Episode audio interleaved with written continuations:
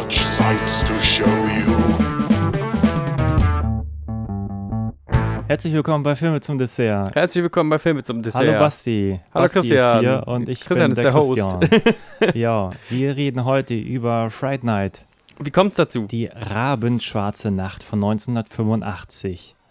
Wie kommt's dazu? Ja, ist das so ein, so ein Kommentar auf den Zeitgeist von dir? Trau niemandem, trau deinem eigenen Nachbarn nicht. Jeder könnte ein Monster sein. Oder lese ich da jetzt zu viel in die Filmauswahl hinein?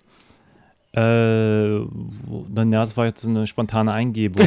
ähm, nein, wir haben ja eigentlich für heute geplant einen, einen anderen Podcast mit dem guten Jannis. Und der Jannis muss aber heute arbeiten, also werden wir den jetzt übermorgen aufnehmen. Mal gucken, Da hat der. Janis uns auch ganz schön die Luft rausgelassen. Jetzt mal abgesehen davon, dass ich glaube, dass dieser Podcast nach dem Talk rauskommt. Aber ist egal. Trotzdem hat Egal. Janis da, da, wir waren echt ey, voller freudiger Anspannung. Richtig die Muskeln am Flexen. Und dann sagt Janis, äh, nee, der muss für seine Retortenkomödiensendung da irgendwie sich eine Torte ins Gesicht packen oder was er auch da immer, keine Ahnung, ich guck das ja nicht, was er Ja. da macht. Satire. Echt Ja, mies, echt. Minuspunkte. Ja, was will man machen? Das nehmen wir übermorgen auf. Also musste ein ähm, Alternativprogramm her und jetzt Genau. haben wir uns spontan für Fright Night entschieden, weil ich äh, den sehr gut in Erinnerung habe. Ich habe den mehrfach geguckt in meinem Leben Ja, und fand ihn immer toll. Es ist eine Vampirkomödie, wer Ja. ihn nicht kennt. Ähm, wir werden ihn auch ein bisschen spoilern, äh, grundsätzlich vorab. Äh, ja. die Auswahl ist jetzt getroffen, weil ich ihn immer mochte. Ich gehe jetzt sehr davon aus, dass ich auch nach dieser Sichtung Gibt es eigentlich einen einzigen Film, der so auf diese Suspense baut und dann irren die sich? irren So, die sich? ja, so, ups, der war gar kein Monster. Jetzt haben wir einen Typen umgebracht und müssen den im Garten verbuddeln. Spoiler, der Typ ist ein Monster. Ja, Vampir. Ähm, boah, gibt's bestimmt. Fällt dir einer ein, wo es so ein Fake-Out gibt dann haben die auf einmal so einen Typen und die sind so, warum löst denn der sich nicht auf? Jetzt haben wir einen toten Mann im, im Flur. Das wäre gut. Ansonsten claim ich dieses Skript. Das ist auch meine Idee. Wie Peter Ja. Combat und äh, Mega Man Inafude. Also gibt's bestimmt in der Art so ein bisschen Fenster zum Hof mäßig. Dieser Film macht so ein Fass ja auch nur im Ansatz auf. Also Ja. es ist ja relativ schnell klar, der Nachbar ist ein Vampir.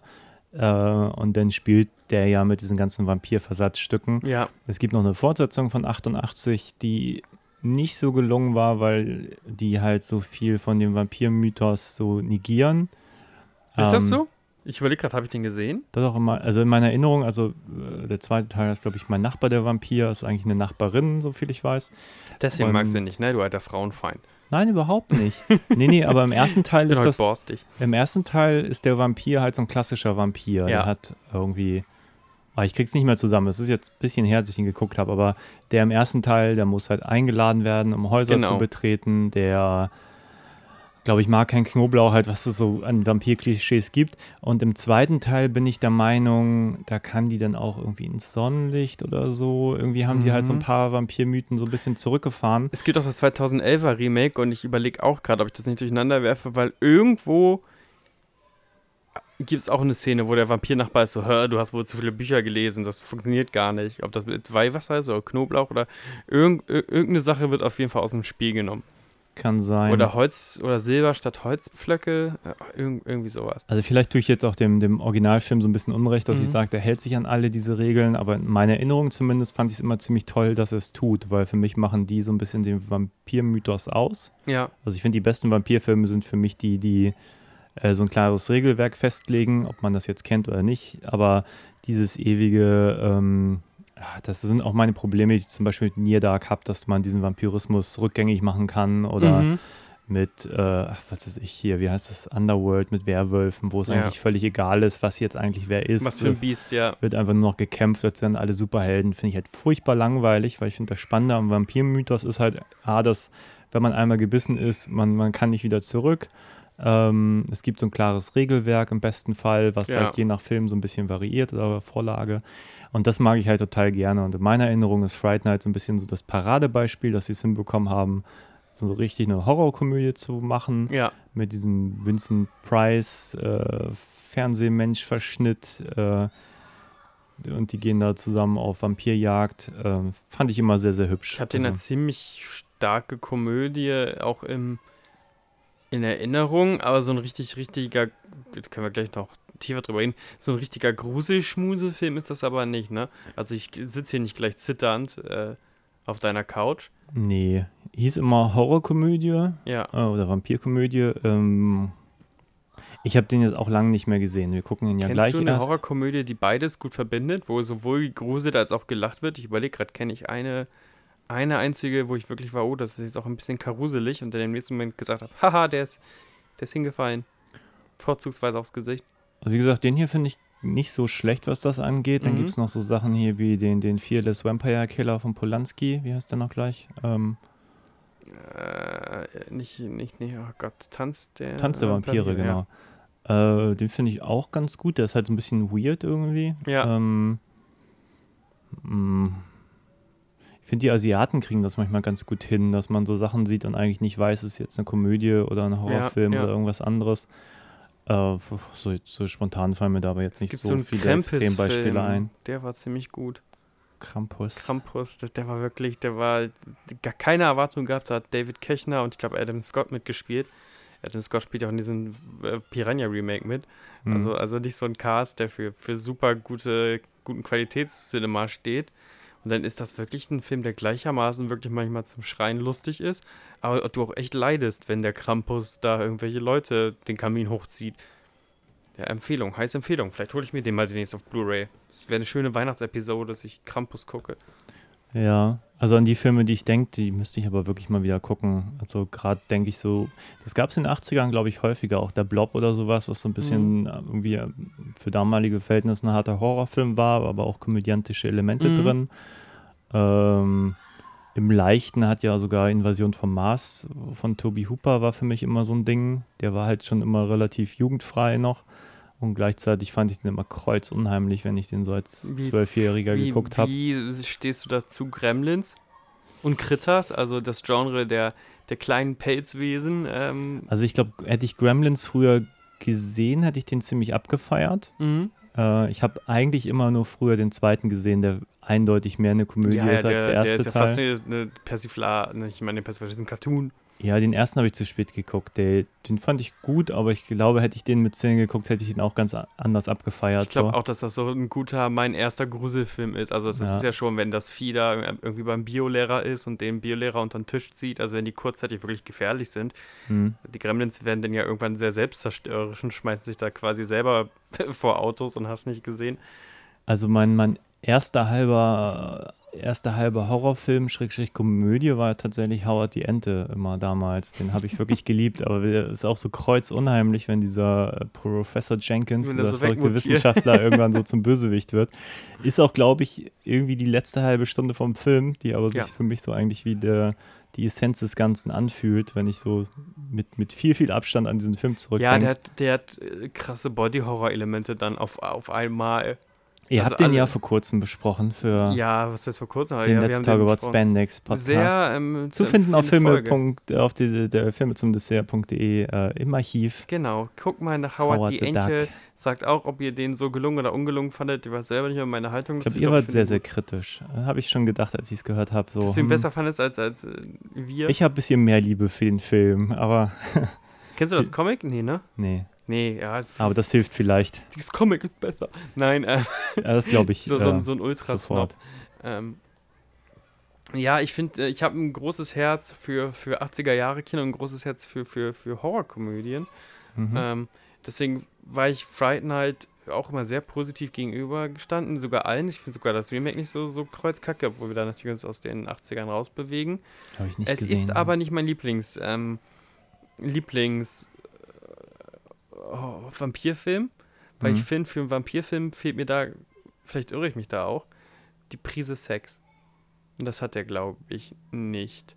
Also ein Vampir ist ja auch ein sehr erotisches Wesen, also ein Vampir ist ja auch eine Metapher auf Geschlechtskrankheiten, mehr oder weniger. Ähm, Hm. oder? Also da kommt schon Stripperinnen vor und sowas und er soll ja auch so ein verführerischer Typ sein, der irgendwie fast dem Jugendlichen die Freundin ausspannt oder hypnotisiert. Oder verwechsel ich die Filme jetzt da vollkommen? Also das Remake habe ich nicht gesehen und Also beim Remake ist Colin Farrell ja der Vampir. ja, Das ist schon der heiße Nachbar. okay. Nee, äh, da müssen wir jetzt erstmal den Film sehen, damit wir da ausgiebig drüber reden können. Ich muss sagen, ich verwechsel so ein bisschen eins und zwei. Ah, also ich weiß, ah. bei zwei war es eine Vampirin. Ich glaube, dadurch, dadurch hat er automatisch ein bisschen mehr Fallhöhe so. Ja, ähm, in der Hinsicht. Ansonsten ist das natürlich auch immer noch eine Horrorkomödie aus dem prüden Amerika. Die haben ja doch gemeinhin immer mehr Probleme irgendwie mit, mit Nacktheit und Sex als mit Gewalt. ja, Ähm. aber es kann ja auch nur ähm, behauptete Erotik sein, ne?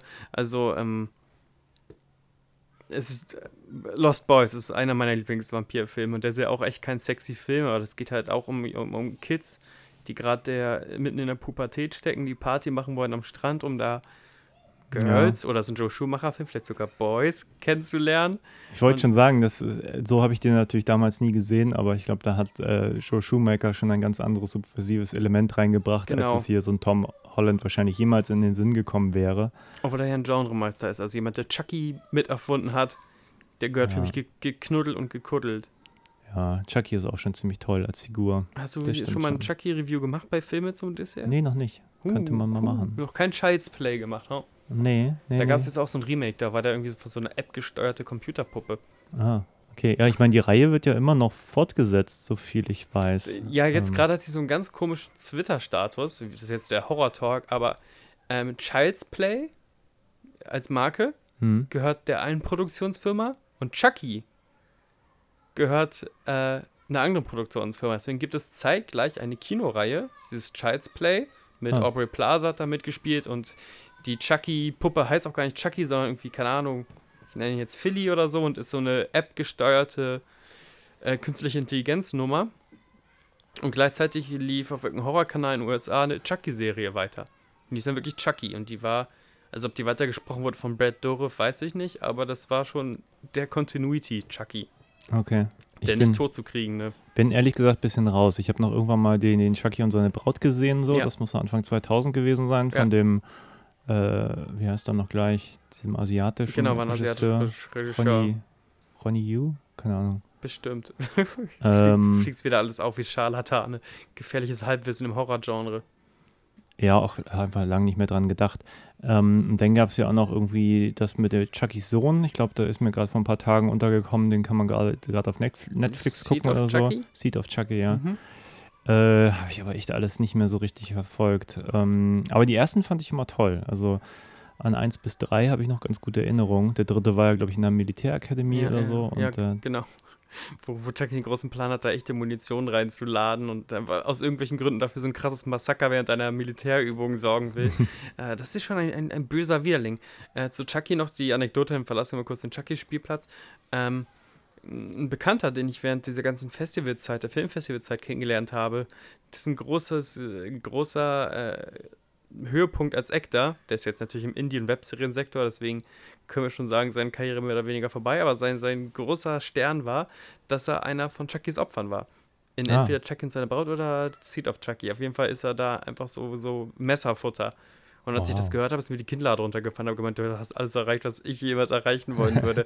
Wenn ich einmal von einer Horror-Ikone weggeschlitzt werden, also mir, da, mir danach egal, ob ich dann irgendwo wieder äh, kellnern muss und ja, alles erreicht. Ey, wirklich. Also wirklich, wenn ich da irgendwie eine vierstellige Summe bekomme, um da kurz weggemessert zu werden, bin da einen Hm. Tag an Set und darf mit so einer. Ach, das wäre doch so toll.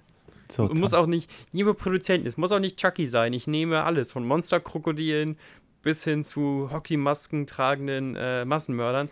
Einfach mich mal, ver verbraucht mich mal in so einem schlockigen Horrorfilm. Das Ja. hätte ich gerne.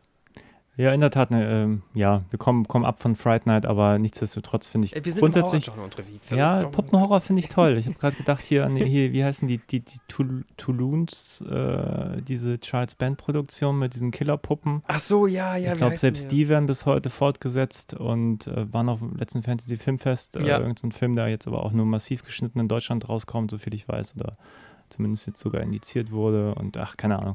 Äh, Hast du mal dran gedacht, Puppen toll. Horrorgenre zu gehen? Also das heißt ja immer, das ist jetzt so Indie-Film-Insider-Talk, dass Horrorfilme noch relativ dankbar sind zu machen, weil du findest immer für Horrorfilm irgendeinen Verleih.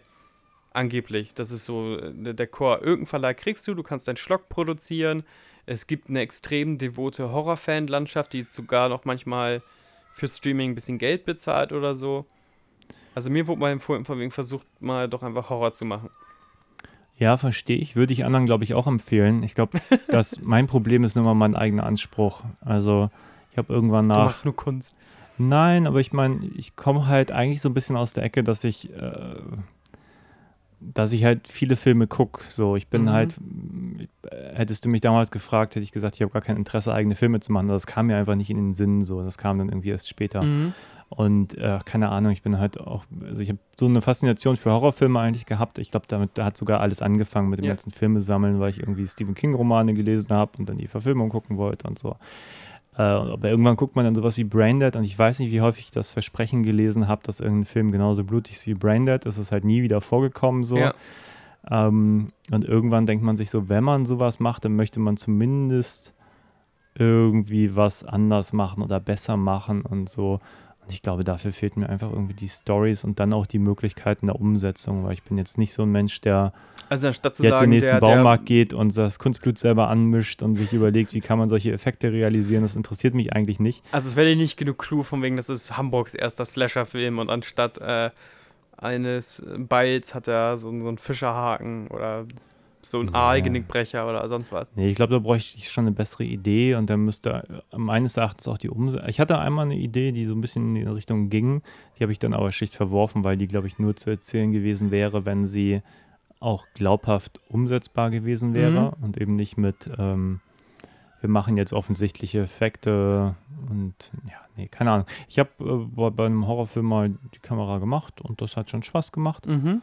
wenn man da irgendwie so einen so einen- so einen abgetrennten Arm irgendwie vor sich hat und man weiß, man hat nur zwei Stück, die sind dann mit Ja. Kunstblut gefüllt und jetzt muss der Schauspieler auch noch auf die richtige Stelle irgendwie mit dem Hackeball ja. schlagen und das soll dann irgendwie auch alles gut aussehen und das ist schon eine ganz coole Herausforderung und macht auch irgendwie Spaß zu drehen.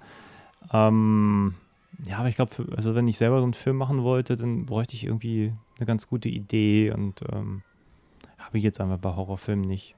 Ja. Ich sehe ab und an mal coole Horrorfilme. Also der letzte, der mich, glaube ich, wirklich inhaltlich auch ganz gut beeindruckt hat, so in neuerer Zeit, war hier der, Gott, wie heißt der denn jetzt? Ähm, wo die diesen Fluch immer weitergeben und davor wegrennen müssen. Äh, It Follows. It follows, ja. Den Ja. fand ich irgendwie super, weil der so, ähm, ja, so, so ein Der so konsequent zu Ende gedacht, so diese. Auch mit dem Verfall der Leute, ne? Also von wegen, äh, das ist ja auch, wie teilweise da die, die eigene Moral über Bord geworfen wird, um da einmal die Krankheit quasi weiterzugeben und dann. Ja, den fand ich zum Beispiel auch viel konsequenter als die meisten The Ring-Teile, wo ich, Mhm. die ich immer super gruselig äh, am Anfang finde und Ja. dann, wenn es dann darum geht, das Geheimnis aufzulösen, irgendwann ein bisschen belanglos, so, weil man immer schon weiß, okay, da ist jetzt irgendwas passiert und irgendein Kind ist in den Brunnen gefallen und so weiter und so fort. Ähm, ja, oder auch The Grudge, irgendwie ge geile Horrormomente und dazwischen furz, langweilig manchmal. Keine Ahnung, ich liebe Horrorfilme, aber äh, auch nicht alle und äh, keine Ahnung. Ist jetzt nicht so, dass, dass ich sage, ich muss einen Horrorfilm machen, so. Okay. Auch wenn ich Horrorfilme mag. Ja, Ich, ich, wollte mal einen Vampirfilm machen, tatsächlich. Echt? Ja, ich fand die Idee ganz schön. Krass.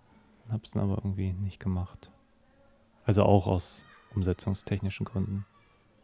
Ja, wir haben ja mal äh, zumindest angefangen, einen Monsterfilm zu konzeptionieren und da sogar ein, so, so einen Imagefilm zugedreht, so, so, so einen Spec-Film zugedreht, aber macht super Spaß. Ähm, ein Problem ist, glaube ich, dass wir jetzt aber auch schon in so einer. Ich wüsste nicht, ob ich ihn so mit, mit so einem Augenzwinkern erzählen könnte heutzutage noch, wie ich meine Horrorfilme schätze. Mhm. Wenn du weißt, also jetzt das, was wir jetzt gucken, mal zurück auf den Film zu kommen, ist ja ein Film, der auch durchaus mit dem Augenzwinkern die ganze Zeit gesehen werden kann. Und das fand ich an diesem Monsterfilm immer so toll. Auch Okay. an Basket Case und wie die ganzen Dinger heißen, so blöde Monster und halt teilweise äh, Performances, die krass drüber sind und so, aber dabei so eine Spielfreude entwickeln. Äh, Das hat mich immer derbe gereizt. So, sowas kriegt mich eher als Sachen, die sich entweder zu ernst nehmen oder die zynisch sind. Ja. Ja, fällt mir jetzt einfach schwer, das so per se. Ja, bezieh. Stellung, bezieh Stellung. Na gut, zurück zum Film. Ja, ich glaube, einer meiner Lieblingsfilme ist Shining. Also, es ist irgendwie geile Schauspieler, geiles Setting. Ja. Ähm, Und wenn der Junge da mit seinem Dreirad durch die Gänge fährt, denke ich jedes Mal, obwohl ich genau weiß, was passiert, oh, was mag hinter der nächsten Biegung kommen? So, da kommen dann nicht irgendwann die Zwillinge und, und so weiter und so fort. Ja, und einer Ähm. meiner Lieblingsfilme ist Killer Clowns vom Outer Space. So. Ja, das ist halt für mich nicht mal mehr ein Horrorfilm. Das ist halt Siehst eine lustig bunte. Komödie, aber, aber Friday Night fand ich, und um da wieder zurückzukommen, fand ich, hat so ein bisschen beide Welten so ein Mhm, bisschen vereinen ja. können. Und ich finde, das können nicht viele Horrorkomödien. Die, viele, finde ich, kippen so ab in so ein, so ein reines Parodie-Ding, so, auch so ein, so, ein, so ein Scary Movie oder so. Nee, wie heißt denn das hier? Scream. Nein. Nee, Scream war ja das Original, doch Scary Movie. War doch die, Die Parodie da Klammer, drauf. ja, ja, ja. Ja, ja, finde ich zum Beispiel fürchterlich. Macht mir gar keinen Spaß, sowas anzugucken. Ähm, ich finde, das braucht Ja. schon so eine gewisse Cleverness, damit das funktioniert. Damit irgendwie Humor in Horrorform, dass das so passt. Also eher noch sowas wie Scream, aber auch Scream ist für mich jetzt eigentlich auch schon weniger eine Komödie, als vielmehr dann, ja, eigentlich Slasher-Film trifft schon ganz gut, oder? Ja, das ist ein Meta-Slasher-Film, ne? Ja. Ähm, ich glaube, ich würde Scream heutzutage besser finden, hätte Scream nicht so was krasses losgetreten, was mir ein bisschen den Slasher-Film bis vor kurzem kaputt gemacht hat.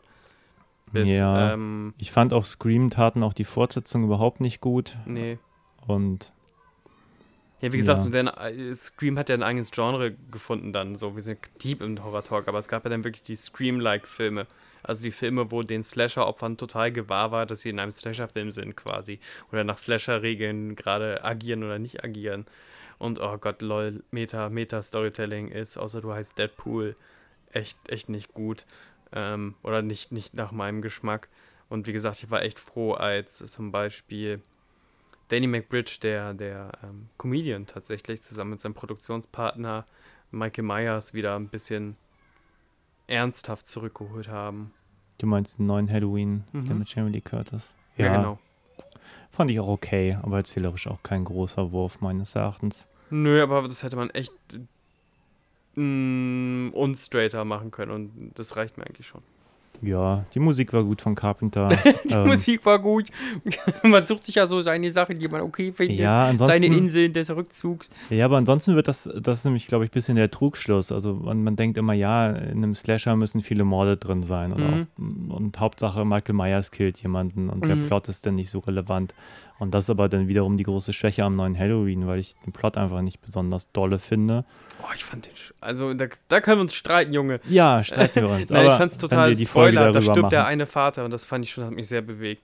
Okay, Das ja. war so, ich fand, der blieb weit hinter seinen Möglichkeiten. Also, ich fand die besser als die Rob Zombie äh, Für die hast du ja wahrscheinlich ein Herz wieder. Ähm, Obwohl Also- der erste geht sogar, aber der zweite Rob Zombie Halloween-Film ist ja nicht mal mehr ein Film aus meiner Sicht. Nee, also erzählerisch sind die echt nicht dolle. Also da, gar kein Rob Zombie-Film ist wirklich ein guter Film. Mhm. Trotzdem fand ich, die Ästhetik passt erstaunlich gut zu dem Halloween-Franchise. Und für mich macht Rob Zombie im Prinzip auch nur Musikvideos. Und da passt eigentlich auch die, die fast fehlende Narrative in der Halloween-Reihe für mich ganz gut rein. So, ich glaube, das sind wahrscheinlich mit die besten äh, Rob Zombie-Filme, die er gemacht hat, was aber jetzt nicht sagt, dass die besonders herausragend sind. Das Mhm. äh, sagt eigentlich mehr, dass ich den Rest ziemlich scheiße finde. Ähm, Auch war ihm sein, ähm, Haus der tausend Leichen? Mm, ich finde die Zutaten teilweise richtig geil. Ja. Als Film finde ich den richtig langweilig und auch The Devil's Rejects fand ich auch furchtbar langweilig, als ich Der den im der Kino Tod gesehen habe. abgekultet, ne? Ja, ich verstehe auch, warum, weil die Zutaten ganz cool sind, aber ich sitze da im Kino und ich langweile mich zu Tode. Ich finde es in den besten Momenten unangenehm, weil es Mhm. wirklich äh, unangenehm ist so Ja. und dann aber einfach so dieser, Ver also dieser, also ich glaube, der verzichtet auch nicht mal bewusst auf eine Narrative, der kann es einfach nicht besser erzählen so. Und ich finde bei seinem letzten, ich weiß nicht, der, der hatte glaube ich nur so eine zweistellige Zahl als Titel, 31? Nein. 31, 51, Mhm. 43, Ja. irgendwie sowas. Ja. Was für ein Scheißfilm, habe ich auch noch im Kino gesehen, habe gesagt, das ist der letzte Rob Zombie-Film, den ich mir jemals im Kino Ist das, angucke. ist das das mit denen, wo, wo, wo so Killer auf Leute losgelassen werden? Das ist so ein bisschen Game Show-artig ja, ja, genau, irgendwie sowas. Ja, ja, den habe ich sogar auf Blu-ray, glaube ich. Grauenvoll. Also den, wirklich. den gab es für 1,99 oder sowas bei Amazon im Scheißfilm. Blu-ray und da habe ich gesagt, für 1,99 nehme ich den mit. Und war mir aber auch klar, warum der für 1,99. Ja, und der hat noch nicht mal mehr die kultigen Zutaten, die jetzt so ein Devil's Reject hatte oder im Prinzip ja auch ein Halloween von Mhm. ihm. Äh, und ich fand auch seinen Lords of Salem irgendwie witzig, weil ich diese Ästhetik eigentlich lustig finde und einfach die, die Zutaten ganz interessant so. Mhm. Ähm, ja, aber der kann halt nichts erzählen. So sorry. Ähm, Shots fired. aber wie kamen wir jetzt auf den über Halloween? Ja, Über Halloween, ja, dass ich gemeint habe, von wegen, ähm, ja und der Neueres. diese Meta-Erzählung, jetzt kommt hoffentlich wieder straighter Horror und nicht straighter Horror im Sinne von Geisterhorror zurück, sondern straighter Horror im Sinne von äh, Leute, die sich in Suburbia sicher Hm. wähnen, deren ziviler Raum wird auf einmal angegriffen und die merken, wie fragil und, und, und, und verletzlich die alle sind. Ich mag das immer, ich mag das auch bei Fright Night, um da mal vielleicht einen Bogen zu schlagen oder auch bei ähm, hier Nightmare on Elm Street und auch bei Halloween. Ich mag das, dieses, dieses, dieses Setting von Suburbia, alle Nachbarn so unter sich und die sind fast schon ein bisschen oberspießig und meckern sich gegenseitig an, äh, wenn der Rasen nicht richtig geschnitten ist sozusagen und dann auf einmal kommt da halt ein Killer rein, egal ob es ein übernatürlicher Killer ist oder ähm, ein Typ mit einem Messer. Also Ja. die, diese, das ist unser, das ist unser Paradies, da ziehen wir uns zurück, da haben wir die Hypothek abbezahlt und alles ist schön. Und unsere Kinder dürfen an der Highschool sich gegenseitig wegbullen und äh, erste sexuelle Erfahrungen machen und dann kommt da jemand rein. Das, das reizt mich irgendwann. ja, das funktioniert ja auch immer wieder. Und ähm, gebe ich dir recht. Schön. Dann ab mit dem Film. Und Ja, wir müssen das irgendwie in deinem Text, in deinem Anpreistext klar machen, dass wir erstmal über Horrorfilme an sich labern und dann noch ein bisschen über diesen Vampirfilm. Aber ich bin jetzt ganz gespannt. Ich bin jetzt so ganz Ja. gemütlich Wann, wann eingesunken. hast du ihn das letzte Mal gesehen? Ähm, wir haben äh, versucht, eine, äh, so eine Tradition zu machen, dass wir einmal in der Woche, glaube ich, ähm, ich und meine Freundin, äh, so, so einen klassischen Horrorfilm sehen, Mhm. weil sie kennt nur die Unklassiker. Und da Okay. war Fright Night irgendwann mal mit bei. Das heißt, Noch nicht so lange her. nee, Also. kann noch nicht so lange her sein. Hm. Und dann, ähm, sie sagt immer, das ist mega cringe. Und dann fand sie ein paar Sachen mega cringe. Wenn da, ich glaube, der eine Typ zum Vampir äh, ähm, wird und wie der das so darstellt und irgendwie so halb spielt, als wäre zu Ratte mutiert mit diesen hoch nach oben gerissenen Armen. Diesen ich glaube, das war ihr ein bisschen unangenehm und ich akzeptiere das alles, weil ich, das ist halt das, was ich mit Spielwut meine. Ja, gut, der Film ist auch von 85. Ich glaube, für damalige Verhältnisse waren die Effekte ziemlich gut. Aber es ging klar. gar nicht um die Effekte, es geht darum, wie der spielt, so mit den aufgerissenen Augen und so hochgegehte Haare und dann irgendwie, wie gesagt, der müsste gleich mal drauf ja, ich wollte nur sagen, aber heute ist es ja, heute würde man das ja alles mit CGI machen. Ich Ja. weiß jetzt nicht, wie der da von 2011 das gelöst hat. Wahrscheinlich auch irgendwie mit Effekten digitaler Ja, Natur. aber es ist eine ganz, andere Darstellweise. Du würdest halt keinen Typen mehr, der auf dem halben Weg ist, Vampir zu werden, und den nennen sie dann ja auch irgendwie Evil Eddie oder so ein Quatsch. Hm. Keiner wird das mehr so spielen. Okay. So, ich wundere, ob er gebissen wurde. Nee, ich wurde nicht gebissen. ist schon total blass und die haben sie irgendwie die Augen weit aufgerissen, als hätte er Pep genommen. So, ähm, mir geht's gut. ich, klingt voll super. Ich freue mich jetzt, den, den zu gucken. ja.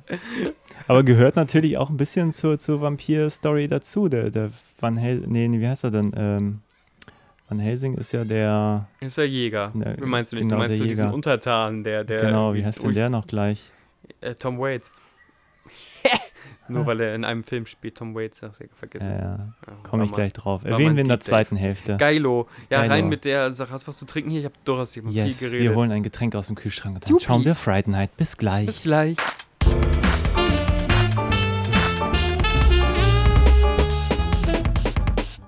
Da sind wir wieder. Ich muss mich schon wieder direkt berichti berichtigen, korrigieren. Ähm, so ein bisschen ganz subtile Erotik war dann ja da dann doch drin. Es ging auch ein bisschen sogar um Verlust der Unschuld und so weiter und so fort. Mhm. Warum hat sich denn das bei mir nicht abgespeichert? Warum hat sich das bei mir abgespeichert als doch so ein relativ ähm, prüder Americano-Film? Warum habe ich denn Lost Boys als sündiger in Erinnerung als äh, Amanda Beers wird in Jungfahrt von Vampiren? Weiß ich nicht. Schwierig. Ja, das, ich muss mal in mich gehen. Aber erzähl doch mal. Ja, das ist aber auch ein, ein Fakt, äh, Faktum, den, den ich nicht so auf dem Zettel hatte. Also, Marcy Darcy an sich. ja, A, A, dass sie von Marcy Darcy gespielt wird. also Amanda Beers, muss man dazu sagen, ist halt die Nachbarin in eine schrecklich nette Familie. Genau. Und jeder, der mit der schrecklich netten Familie aufgewachsen ist, findet diese Nachbarin fürchterlich, weil sie einfach auch so eine fürchterliche Person ist in dieser ja, Serie. aber die wird auch in der Serie, das muss ich jetzt auch mal sagen, die wurde ja, also die war immer natürlich spießig und super kapitalistisch und so und sowas und war Ja. natürlich der Antagonist der Serie irgendwo. Was ich tatsächlich damals aber schon immer schräg fand, dass Al hat sie ja immer so als äh, androgyn und sowas bezeichnet. Oder, ne, also Al Bundy hat immer gemeint, so von wegen, sie sieht nicht aus wie eine Frau, sie sieht aus wie ein Brett und wie ein Hühnchen und, ne. Und das stimmt ja nicht. Also Amanda Bierce ist schon, ist Nein. schon irgendwo auch eine hübsche Frau. Auch damals schon gewesen. Es war nicht so von wegen. Wie gesagt, ich glaube, Fright Night würde viel besser funktionieren, wenn man äh, eine schrecklich nette Familie nicht kennt. Weil sie ist ja eigentlich eine hübsche Frau, Ja. man guckt, man sieht sie und denkt sich, okay, das ist Marcy, Marcy Darcy. Darcy. Marcy Darcy wurde gerade von einem Vampir entjungfert. Ja. Nee, aber ich habe, äh, woran erinnere ich mich? Ich erinnere mich so an die, ich glaube, das ist immer mit diesen Erinnerungen. Man hat so Fragmente, die man so im Kopf hat Ja. und die finde ich auch toll. So mit dem, äh, dem, wie heißt der hier? Äh, Vincent, Peter Vincent. Ja. Äh, diesem, diesem abgehalten, also vielleicht einmal kurz den Inhalt. So Einmal kurz und dann Leute, die Fright Night nicht kennen. Also es geht um einen, einen äh, Jungen, der hat eine Freundin, gespielt von Amanda Beers. Und die gehen schon seit Marcy einem Jahr Darcy. aus und sind äh, Genau. Und, beide noch Jungfrauen scheinbar. ja, und in dem Moment, wo äh, sie dann sagen, okay, jetzt Es ist ähm, soweit, der magische Moment. steigen wir mal gemeinsam in die Federn, ähm, dann beobachtet er, wie er einen neuen Nachbar kriegt, Ja. der in einem Sarg gerade in das Nachbarhaus transportiert wird. Richtig. Und ähm, naja, sie fühlt sich zu Recht nicht äh, wahrgenommen, während sie sich da halbnackig äh, Präsentiert zum ersten Mal. im so. Bett präsentiert, ja. Und ähm, ja, und er hat jetzt plötzlich ein, das Problem, dass äh, sein Nachbar ein Vampir ist. Und ähm, Am Anfang findet es ja sogar noch toll, dass sein Nachbar, also man sieht dann diese typischen Versatzstücke, wie ein Nachrichtensprecher sagt, oh, irgendwelche Obdachlosen sind vermisst und sowas. Ne? All dieses Spiel wird ja auch gespielt. Mhm. Und äh, er findet es irgendwie toll, dass sein Nachbar sich Prostituierte in sein Haus einlädt. Also da, da ist er schon ganz äh, reell pubertär, als da irgendwie so eine Dame der Nacht äh, an ihm vorbeischarwenzelt. Ja, Ich finde das ja mal doch nicht mehr so toll. Ähm, er stellt dann relativ schnell fest, dass sie vermisst wird Ja. ähm, oder als, als Tote entdeckt wird. Und äh, naja, auf jeden Fall äh, wird es dann immer brenzlicher, weil er sich auch ein bisschen doof anstellt, äh, seine Identität vor dem Vampir geheim zu halten. Oder auch dank des Zutuns seiner Mutter ja. ist er halt ziemlich schnell offenbart, dass er die Identität des Vampirs kennt. Und ähm, Und du hast recht, der Film macht das gar nicht mit Pokerface, von wegen ich weiß was, was du nicht weißt, oder ich ahne was, was du nicht weißt. Der Film stellt schon direkt klar, von wegen der Vampir weiß, dass Danny, ich nenne jetzt einfach mal Danny, Danny weiß, dass ähm, wer ist er denn? Charlie. Charlie meine ich doch. Super. Also alle wissen ja alles. Auch der Zuschauer weiß alles relativ schnell. Ja, also man weiß eigentlich von Anfang an, das ist ein Vampir, der Nachbar. Der hat dann noch so einen, so einen, so einen Sidekick, der offenbar menschlich ist. Weiß man nicht so genau, weiß man auch bis zum Schluss nicht so genau. Nee, kurios. Äh, anyway, ähm, und dann gibt es noch einen super nervigen Freund, den er hat, ähm, der einfach nur nervt. Dem, Dies, diese, dieses Rattengesicht. Ähm, ich Ja. will ja gar nicht auf sein Gesicht eingehen. Der sieht ein bisschen aus wie, ähm, hast du Amazing Spider-Man ähm, 2 gesehen? Mit Elektro? nö, ich glaube nicht. Okay, auf jeden Fall spielt der Schauspieler, den ich ja sehr mag, Dane DeHaan damit. Mhm. Und dieser Joffrey, sonst wie was, wie der heißt, dieses, dieses rattengesichtige Ungetüm, sieht ein bisschen so aus wie äh, Dane DeHaan, nachdem er zum Green Goblin mutiert. Das sollten, sollten sich Leute mal angucken. Äh, googelt mal Amazing Spider-Man 2, ähm, Green Goblin, und dann guckt mal äh, den Schauspieler hier, der Evil Eddie oder Andy gespielt hat. Mhm. Eine unfassbar nervige Figur. Wo ich auch nicht nie wusste, was spielt denn der da eigentlich für Emotionen?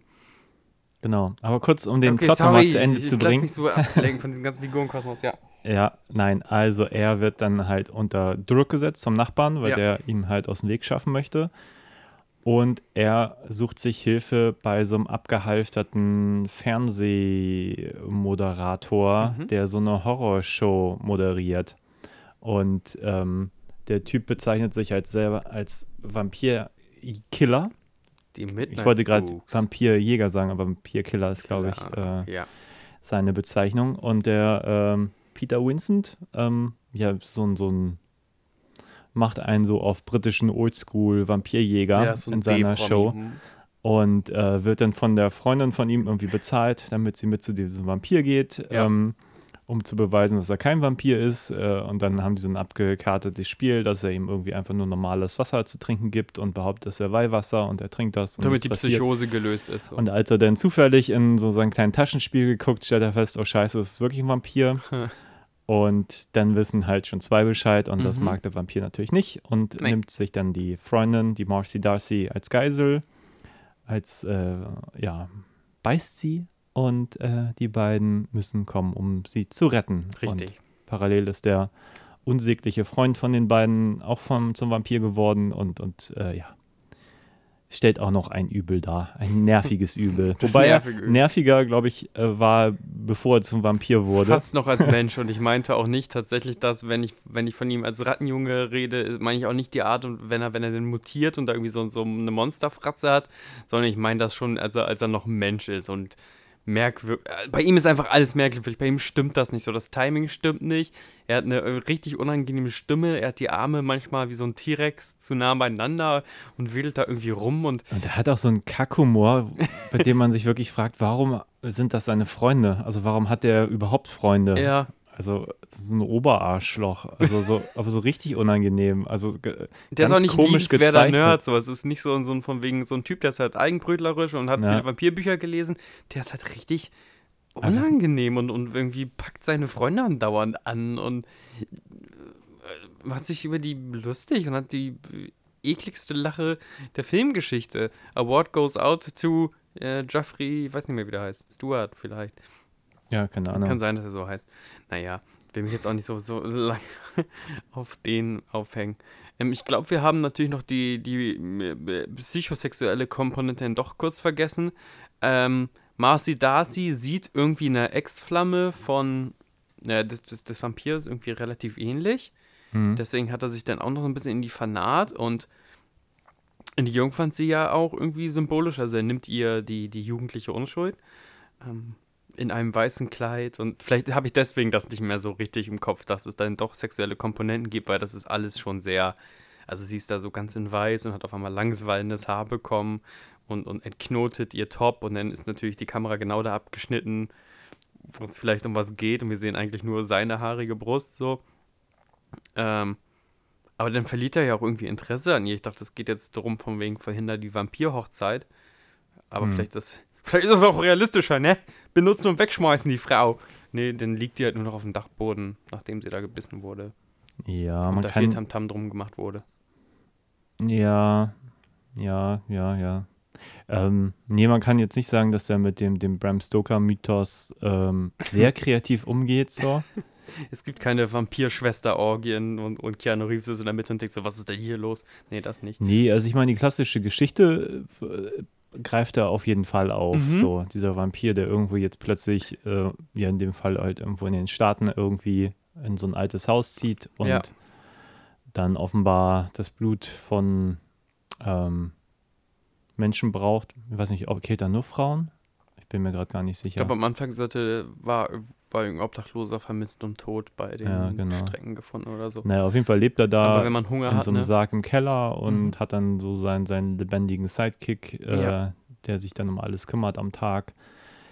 Ähm, ja, und so viel mehr Agenda hat der Vampir dann auch nicht. Also der hat jetzt nicht wie ähm, der Bram Stoker Dracula hat ja tatsächlich diese ganze Agenda mit, Mhm. er hat diese Frau dann gesehen, also äh, in dem, in dem äh, Coppola-Film ist es ja wirklich so, er, Ja. er kennt die Mina wieder und, und äh, verzehrt sich nach ihr und so weiter und so fort. Und da geht es halt auch um sie und hier ist es, sie ist ja mehr ein Vehikel, um, um das Finale eigentlich in Angriff zu nehmen, Mhm. habe ich den Eindruck. So. Wobei es schon ein paar schöne Momente gab, so die Diskothekenszene, ja, weiß nicht, wirkte ein bisschen klein, die 80er-Jahre-Musik nicht so ganz passend. Er ist eben, wie ich schon Ja, da eben es diesen, sagte, diesen halb sexy Balztanz und ich weiß noch ganz genau, dass ich meine Freundin da, also sie hat ins, ins Kissen geschrieben, weil sie das ganz schlecht ertragen hat, wie, wie da die beiden Leute sich in, in, in beste 80er Jahre Manier so aneinander geschmiegt haben und es ist schon noch ein bisschen freiwillig komisch, wenn sie da diesen, diesen Balztanz machen und alle anderen ähm, in der Disco passend zur eigentlichen 80er Jahre Musik tanzen. ja, aber er ist halt auch kein, kein Michael Douglas und sie auch keine Sharon Stone, das muss man Nee, auch mal so sagen. Ja, Stimmt, bei denen ist das mehr, bei denen knistert es dann nicht so doll, bei das ist irgendwie Nee, es so knistert hier halt unangenehm, überhaupt nicht. Ich glaube, das ist das eigentliche Problem. Aber Ähm, ja, ich weiß auch nicht, ob dieser ähm, Vampirschauspieler so als so ein Möchtegern Casanova wirklich angelegt war, als Rolle. Ähm, oder ob, ob, ob, ich will ihm gar nicht so nahe treten, aber ob dem so ein bisschen Charisma abgeht. Relativ schwacher Vampir. ja, ich fand seine Darbietung okay. Aber ja, ich glaube, da geht eigentlich mehr. Da hast du schon recht. Also die, die, ähm, von dem, ach, das weiß den Namen gerade wieder nicht, äh, Mr. Mr. Peter Vincent, ähm, den fand ich super. Ja, Das aber McDowell heißt der mit ähm, Rowdy, Ro, Paul, Roddy McDowell. Ja, genau. Ja, der macht Spaß. Also der spielt wirklich Unfassbar. abgehalfterten Schauspieler, der da so zum Zwangsvampir-Killer mutiert. Das macht total Spaß. Richtig Der super. spielt da auch immer Nuancen, da, da können sich eigentlich alle anderen Schauspieler eine Scheibe von abschneiden. Der hat äh, komödiantisches Timing. Ich nehme den sogar ab, wenn er kurz dann doch ein entschlossener Killer sein möchte oder quasi sich ein Herz packt. Und er hat sogar eine gewisse Tiefe drin, als er da dem, dem komischen Wolfrattenjungen ähm, beim, beim Sterben zuschaut. Mhm. Und da ungläubig diese ganze Mutation mit, mit sieht und so und sogar kurz die Hand hinstreckt. Und ey, was für ein Star. Ja, der ist super. Und ich mag auch eigentlich, und vielleicht ist das auch das Problem einfach vom Drehbuch, er hat ja auch eigentlich die stärkste Rolle. Er ist ja, Ja. der, der am Anfang am meisten zweifelt und keinen Bock hat und dann eigentlich läutert und dann am Schluss wirklich auch aktiv versucht, den Vampir mitzukillen, während auch unser Hauptdarsteller, der Name vergessen, äh, der Charlie, William Ragsdale gespielt, Ja. ähm, ja, der bleibt eigentlich von Anfang an immer ziemlich gleich. Der ist immer so ein bisschen zwischen Er hat Neugier, eine unbe unbeirrte Position. ein Ja. bisschen aktiv, aber eigentlich ändert der sich ja überhaupt nicht in seinen, seiner Motivation. Der lernt Nee. ja auch nichts im Laufe des Films. wenn wir von zum Beispiel von Dan Harmons so Heldenzyklus ausgehen, so wie er seine Storys und seine Helden anlegt, ist der eigentliche Held äh, Peter Vincent. Ja, Der kriegt ja sogar die coolen One-Liner-Momente. Genau. Und der macht einfach am meisten Spaß. Also der ist irgendwie ein cooler Schauspieler, eine coole Sau, coole Rolle. Bei ihm Unfassbar. funktioniert das alles irgendwie am besten so. Ich hätte direkt Bock, den zweiten Film zu sehen, nur einfach, weil ich jetzt gerade die Performance von dem wieder so genossen habe. Ja, find ich bin gespannt auf den zweiten. Vielleicht sollten wir den zeitnah nochmal hinterher schieben. Ähm, weil vielleicht hat der noch was hinzuzufügen, könnte ich mir vorstellen. So, Zweier gespannt finde ich die beiden ganz okay. So, Mhm. wie gesagt, bei, gerade er macht halt total Spaß. Ja, Äh, ich fand jetzt das Tempo, ich hatte das alles noch ein bisschen kurzweiliger in Erinnerung. So eigentlich alle Zutaten, die ich so im Kopf hatte, fand ich gut. Mhm. Und aber dazwischen gab es dann doch ein bisschen viel Leerlauf, muss ich sagen. So. Also noch nicht mal richtiger Leerlauf. Es war nicht so, dass ich mich wirklich gelangweilt hätte. ja. Aber für mich hätte das alles locker irgendwie zehn Minuten kürzer sein können. Oder die Spannungsmomente einfach ein bisschen intensiver. Also meine, mein Lieblingsmoment, um das mal vorwegzunehmen, Ja. Ist wirklich der Moment, wo sie da reinkommen mit diesem fingierten, äh, wir testen jetzt mal, ob der Vampir ein echter Vampir ist. Das ist toll, ja. Äh, und das macht total Spaß, weil man hat halt diesen Wissensvorsprung vom, also mit dem Charlie, Ja. dass das wirklich ein Vampir ist. Seine drei Freunde, Verbündete zweifeln halt da- oder glauben da einfach nicht dran. Ja. Und im Prinzip ist Vampir und sein, sein, sein vermutlich menschlicher Sidekick halt auch die ganze Zeit so bedrohlich da. Und das macht total Spaß. Ja. Von mir aus hätte die Szene einfach zehn Minuten länger sein können. Also die hat Und hingegen ist dann die, die eigentlich spannende Szene, oh Gott, oh Gott, ich hoffe, unseren Charakteren passiert nichts, da wo Rattenjunge beispielsweise durch diese, durch diese Hinterhöfe rennt. Mhm. Er könnte ja nicht egaler sein, weil mir ist Rattenjunge auch relativ egal und ich ahne schon, dass der, also einfach von der Dramaturgie eines Horrorfilms, selbst hätte ich ihn super sympathisch gefunden, er, er ist die Figur, die gefressen werden muss. Ja, Sozusagen. und die, die Szene ist zum Beispiel, finde ich, im Vergleich zu der vorigen, von der ich Mhm. gerade sprach, so unfassbar schlecht vorbereitet, weil der Rattenjunge ist dann irgendwie so, ich renne jetzt hier allein durch die dunkle Gasse. Ja. Dann verarscht er noch seine Fre Freunde, indem er sagt, ah, ich wurde angefallen. Ne? Also irgendwas, wo man denkt, das, das macht man auch nicht, wenn man befreundet ist. Also nicht so, wie der das macht. Also total unangenehm. Und dann sagen die, okay, fuck you, wir gehen jetzt irgendwie, geh doch durch die dunkle Gasse und dann wird er vom, vom Vampir angefallen. Und dann sollen wir als Zuschauer noch irgendwie mit ihm Ah, ja, mitfiebern. schade, das ja. funktioniert ja überhaupt gar nicht. Du kannst ihn nicht als Oberarschloch irgendwie präsentieren und dann von einem erwarten, dass man dann mit ihm noch irgendwie mitgeht. So. Da sagst du was. Ich glaube auch, dass bei ähm, Rattenjunge, und Rattenjunge hat in der Konstellation so ein bisschen was, kennst du ähm, die Figur, die von Jamie Kennedy in äh, Scream gespielt wird? Diesen leicht nervigen Film, Filmgeek. Ah, den, ja. Der sagt, everybody's a suspect, äh, suspect. Everybody could be the murderer. Weißt du? Mhm. Diese, ich glaube, diese ähm, urnervige Energie hat der auch. Ähm, das Ding ist, Rattenjunge ist seiner Gang nicht treu. Rattenjunge ist der Mensch, der unserem Helden, Charlie, äh, das erste Kreuz gibt, als Charlie sagt, dass er irgendwie Angst hat vor seinem Nachbarn. Und er gibt ihm das goldene Kreuz. So, aber Rattenjunge ist im nächsten Moment auch der, der sagt, du spinnst doch, so was wie Vampire. Und der Typ heißt Evil Andy oder Evil Eddie. Warum kann er denn nicht irgendwie auch, vielleicht ein bisschen morbide sein und ein bisschen auf, auf der Seite äh, seines Homies? Warum ist er denn so ein Vollarsch und macht sogar vor diesem gruseligen Nachbarn äh, sich über seinen sein, sein Kumpel lustig? Tut mir leid, das habe ich anders gelernt. Du gehst immer mit der Gang. Ja. Du hast recht. Deswegen ist mir wahrscheinlich auch egal, wenn Ja. er verputzt wird. Ja. Hm. Ja. Ja. Worüber Jetzt wir- denkst sagen du wir noch nach? zehnmal ja. Nein, ich, ich versuche das gerade so ein bisschen Revue für mich passieren zu lassen. Ja, seine Figur funktioniert für mich überhaupt nicht. Ich glaube, deswegen Ja. hättest du mich jetzt gefragt, wer, wer kommt in dem Film alles vor. Also aus meiner Mhm. Erinnerung äh, wäre der mir noch nicht mal eingefallen. So. Mhm. Irgendwie habe ich offenbar nur die guten Sachen behalten und den Rest verdrängt. Was, was, was, was gibt es denn noch für weitere gute Sachen? Weil du hast ja gerade eben gesagt, schon mal geguckt haben, äh, die Witze sind auch nicht so witzig, wie du gedacht hast. Und der Horror ist auch nicht so horrorlich, wie du gedacht hast. Wo sind denn die wirklichen Stärken von äh, Also- Fright Night? Ich glaube, keiner von uns beiden hat den jetzt als Vollkatastrophe empfunden, aber. Nee, absolut nicht. Und ich, die Sachen, die ich mag, die sind auch noch drin. So. Ich habe die Mhm. nur irgendwie anders gewichtet in meiner Erinnerung. Mhm. Also ich mag eigentlich das komplette Setup, so dieser Junge, der da irgendwie damit konfrontiert ist, dass sein Nachbar ein Vampir wird Mhm. und eigentlich auch nicht weiß, so er versucht die Polizei zu rufen, die glauben ihm natürlich nicht. Ähm, seine Freunde glauben ihm nicht, seine Mutter glaubt ihm nicht. Das geht Ja. sogar so weit, dass die, die Mutter einfach den Nachbarn dann einlädt und so die vermeintliche Sicherheit, die er fühlt, weil man muss halt Vampire zu sich nach Hause einladen. Die Auch ist natürlich eine sofort hinfällig. Szene. Also immer wenn der Film so mit so einem Wissensvorsprung spielt, finde ich das. Genau, und Ja. ähm, in meiner Erinnerung war die Szene halt mit der Mutter extrem äh, präsent, Mhm. obwohl die gar nicht so lange ist und so.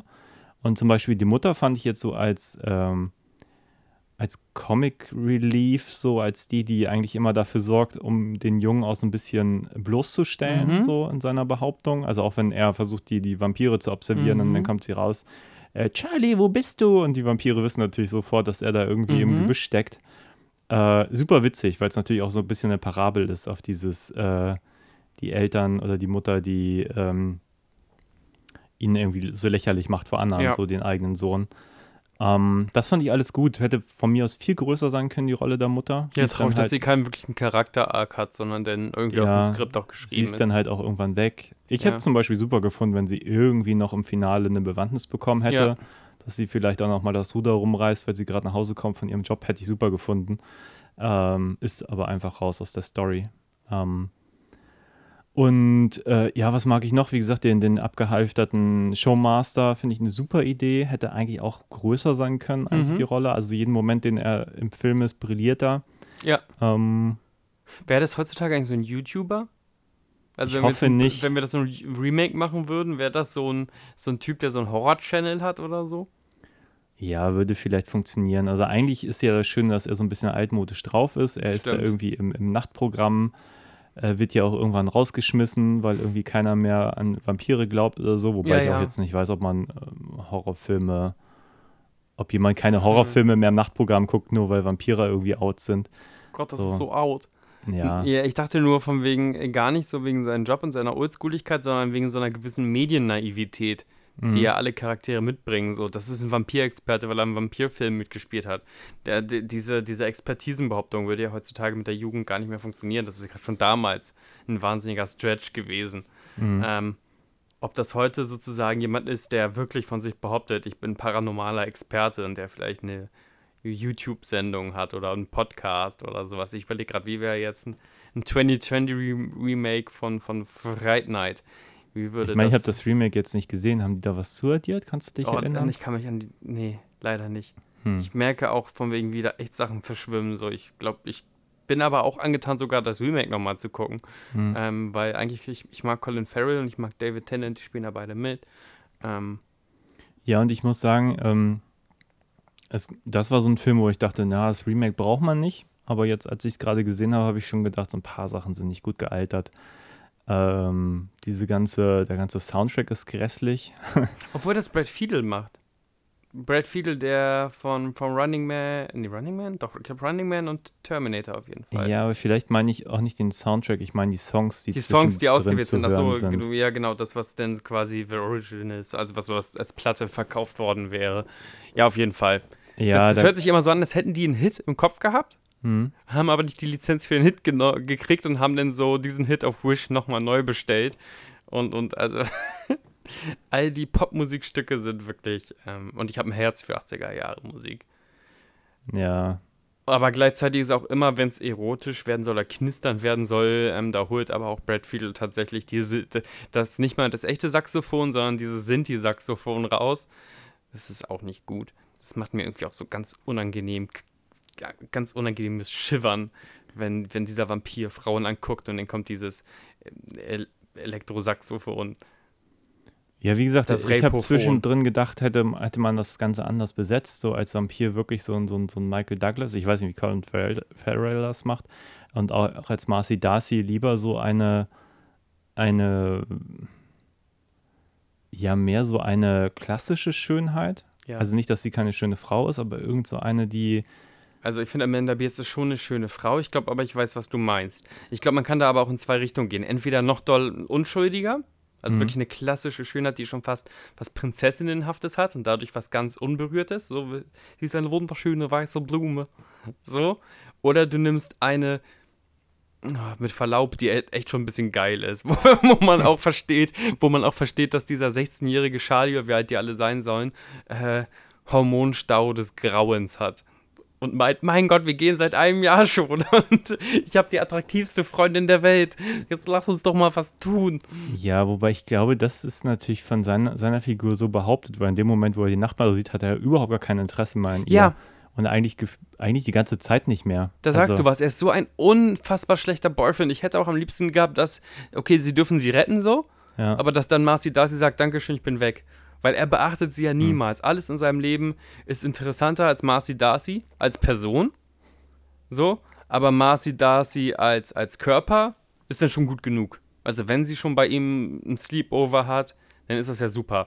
Aber wenn Hm. sie ihm irgendwie da in diesem Café besucht, in einem Restaurant oder was das sein soll, oder immer wieder so, sein, sein Kopf wandert weg ja. von ihr. Er, er respektiert Marcy Darcy nicht. Ja, so vor allem ist es im Film so inszeniert, dass er zwei Tage was anderes macht, nicht eine Sekunde an sie denkt, nur um dann zu sagen, oh, ich habe dich so vermisst und ich liebe dich. Und Mhm. sie sagt, oh ja, und du hast recht. Und aber eigentlich hat er, hat sie in der Zeit ja offenbar nicht angerufen oder irgendwie sich entschuldigt oder irgendwas. Und oh, ganz, ganz, ganz seltsam. Also eine seltsame Entscheidung, die Figur. Und gibt so auch all ihr Spartes aus, ne? Irgendwie, die hat irgendwie sich so ein Töpfchen angespart und jetzt, um diesen B-Promi zu engagieren, ähm, gibt Ja. ihr, ihr, ihr ihren letzten Groschen weg. Ja, und eigentlich müssen sich auch noch zwei Personen bei ihm entschuldigen, dass äh, er bezahlt wurde. Ja. also, das war doch nicht mal quasi als Gefallen gesehen, Nee. so, sondern äh, so als Hintergehung, so. Ähm, Ja, ja, seltsam. Also macht seine Figur jetzt nicht gerade stärker, muss ich sagen. ich weiß auch noch nicht hundertprozentig, was ich von Charlie halten soll. So, Er ist halt kein starker, starker Charakter. Ich glaube, er funktioniert, weil die anderen schwächer sind, so. Mhm. Also bis auf den, den Showmaster. ja. Aber wie gesagt, der, der Freund nervt. Marcy Darcy hat eigentlich Ja. gar keine richtige Agenda, außer dass sie irgendwie nett zu ihm sein True. möchte. Ähm, ja, ist halt auch einfach auch keine starke Frauenrolle, weil dann hätte sie gesagt, fick dich und wäre auch nicht wieder. Ja, danke, dass du mich gerettet hast, aber ja. ich bin äh, weg. So in dem Moment, in dem Moment, wo sich ein älterer Herr, in dem Falle unsterblicher, untoter Herr, für mich interessiert, bist du komisch eifersüchtig. Aber wenn du, wenn du denkst, du hättest mich im Sack sozusagen, kümmerst du dich kein Stück um mich. Ja, Was aber auch ein Psychogramm ist von so pubertären Jungs. Ich weiß noch mal irgendwie auf, auf, einer, äh, auf, einer, auf einer komischen Bauernparty, da gab es den großen Aufschneider so und, und der konnte damals die, die Dorfschönheit behandeln wie Dreck. Und die Mhm. sind trotzdem immer hinterhergeschwänzelt, bis dann jemand von der Nachbarstadt kam oder aus dem Nachbardorf kam und die beeindruckt hat. Und dann, dann ist, ist, ist, ist der, der, der Rüpel Casanova vollkommen ausgeflippt und Mhm. wollte, wollte den Roller von dem anderen zerkratzen und so, so ein Quatsch. Quatsch. Ja, das ist ein Psychogramm von, von Jungens, ne? Das, das unterscheidet die Jungens von den Männern. Ja, am Anfang fand ich das ja noch nicht mal schlimm. Da habe ich gedacht, das ist Mhm. wirklich so dieses Pubertierende. Da, äh, der, die sind vielleicht noch gar kein richtiges Couple und, Mhm. und dann weiß er auch gar nicht, was er möchte und dann ignoriert er sie so, Ja. aber da, da kommt ja da kommt ja nichts raus so. Also weder äh, wird das Kommt ja nichts aufgemacht, raus, du Ferkel. Christian, das ist ein Familienpodcast. äh, Nein, alles gut. Sorry. Nein, ich meine so inhaltlich. Also Ja, ja, ist ja jetzt nicht so, du kannst ja auch sagen, okay, dann, dann trennt sie sich von ihm und dann kommt der Vampir trotzdem, weil er ja Mhm. auch, es gibt ja dieses Gemälde auch, Ja, dass sie aussieht wie so, eine, so eine, äh, weiß nicht, eine Frau aus, aus dem früheren Jahrhundert, Jahrtausend, was auch immer. Ja.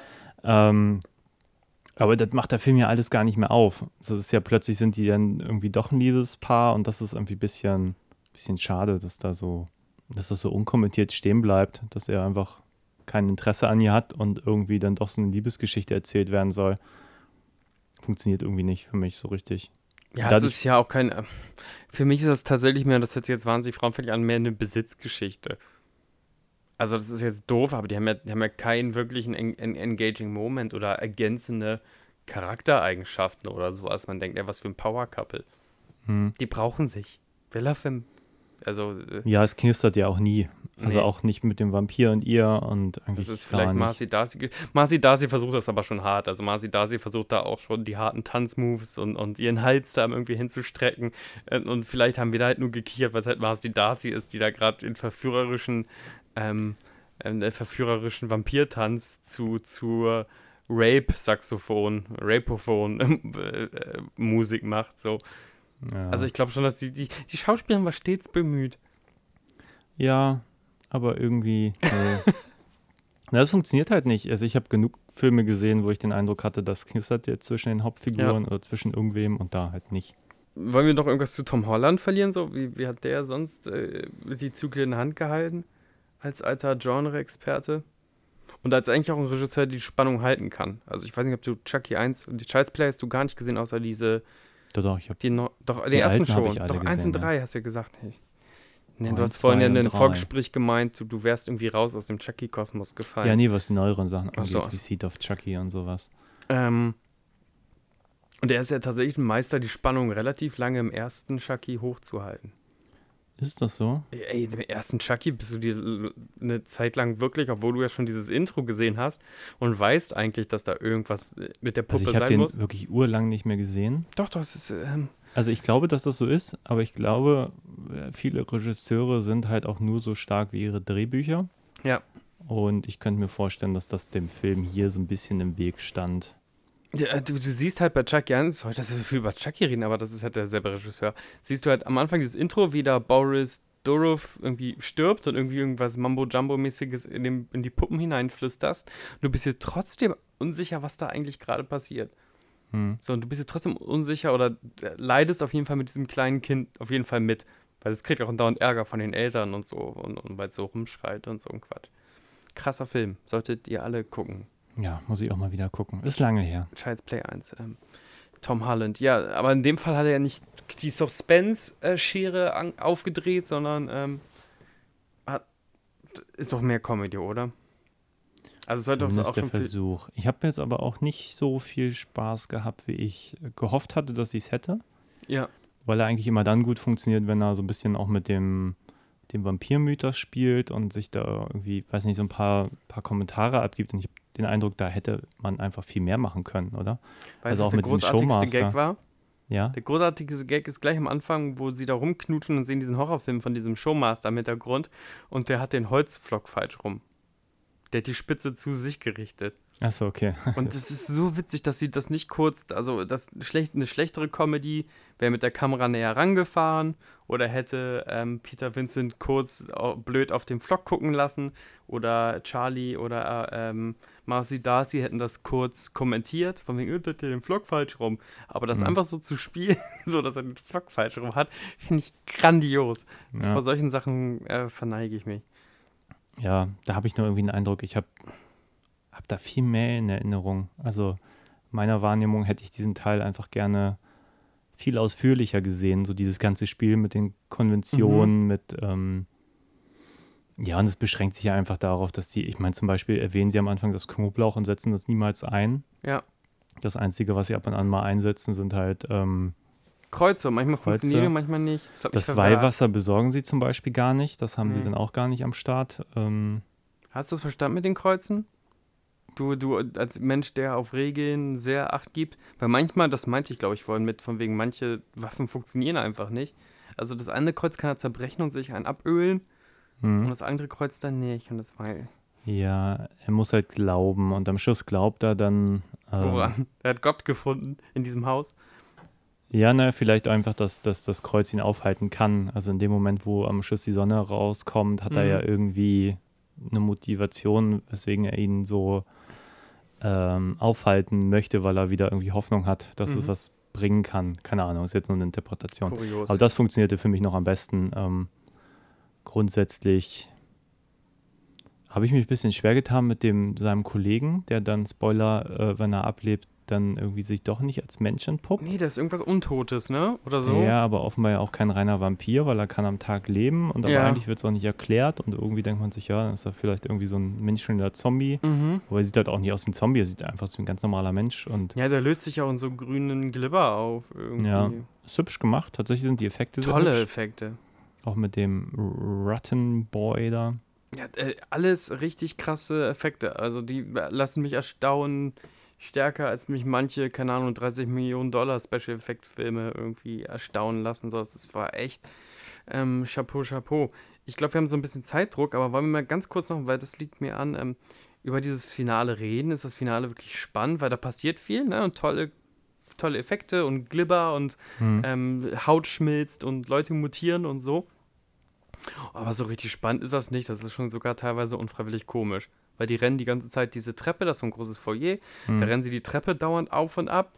Und der Vampir guckt hier und da mal aus dem Fenster hervor und verschwindet dann aber auch wieder, weil er natürlich fliegen kann. Und, ähm, boah, das war ein bisschen so vom, vom Auftritt, Abtritt immer wie so ein schlechtes Kamal-Festspiel oder so. Also, Ja, da fehlte mir ein bisschen auch das Tempo. Also ich hatte den Eindruck, die hatten wahrscheinlich viel zu wenig Sets, die sie Mhm. da benutzen konnten. ja. irgendwie so zwei, zweieinhalb Räume oder so und ähm, ja, rennen immer von A nach B. Also da war gar keine Agenda ersichtlich, so irgendwie die, Nee, äh, ja. die Marcy Darcy, äh, die da irgendwie schon jetzt als Vampirin noch irgendwie, ähm, Vor sich hinschwitzt.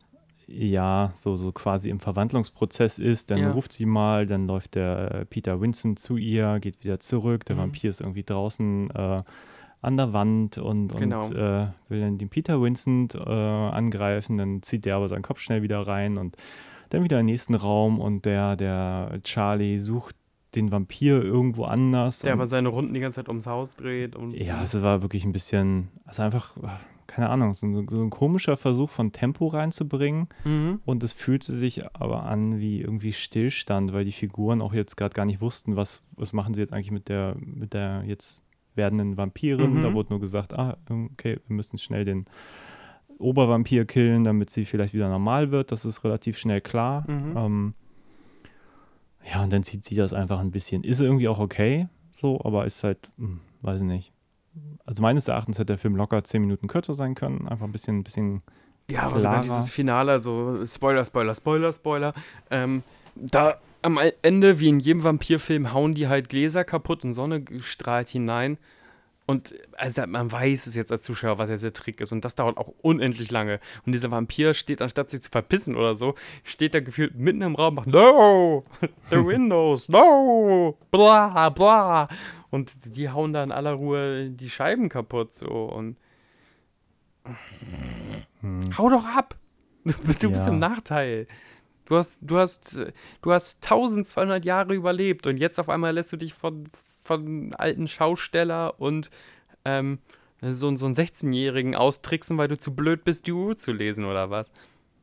Ja, da fehlte mir auch ein bisschen die Cleverness, muss ich sagen. Irgendwie dieser Move, um ihn am Schuss Ding festzumachen, der wird halt relativ früh, spätestens wenn sein Kollege umgebracht wird, ist er eigentlich nur noch in der, In der Defensive. in der Defensive, ja, und Ja. hat eigentlich gar keine Chance, obwohl er der Obervampir ist, der eigentlich die, die Skills hätte, Ja, um die auch locker alleine fertig zu machen. Und ähm, das denke ich aber oft bei Filmen, so, wo so Zivilisten auf Overlords. Also ich habe kein Problem damit, wenn es junge Vampire sind, so wie Ratten, Rattenboy oder bei Lost Boys, dass da Vampire manchmal Fehler machen, hm, weil das sind junge, übermütige, die sind noch nicht mit dem Konzept der Unsterblichkeit vertraut. Aber wenn ich so ein Lord bin, der meint schon im alten Rumänien habe ich schon gelebt und ich habe äh, Napoleons Onkel gefressen, dass die sich dann von so, so einem 16-Jährigen veräppeln lassen, sozusagen. Da, da ist immer ganz großer Disbelief bei mir. hm. So, weißt du, ich, ich, ich habe Bürgerkriege überlebt. Aber jetzt werde ich von so einem Typen, der Beavis und Butthead abends guckt, vollkommen durch die Mangel gezogen. Aber gut, das ist jetzt Ja. nitpicky. Das ist ein Problem am Genre, nicht an, nur an dem Film. Ja, das weiß ich nicht. Ich finde da, also ich meine auch der Peter Vincent kann am Schluss jetzt auch nicht gerade mit enormem Fachwissen punkten.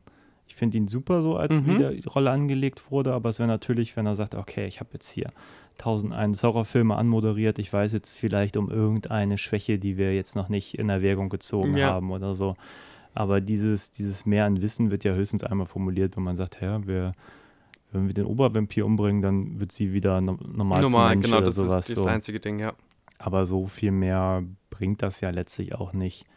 Ähm, ja, da wäre, glaube ich, mehr drin gewesen, glaube ich schon. Also irgendwie mit ein, zwei Kn- Kniffen mehr hätte der Film da noch mehr Spannung draus ziehen können und noch ein bisschen mehr Spaß machen können.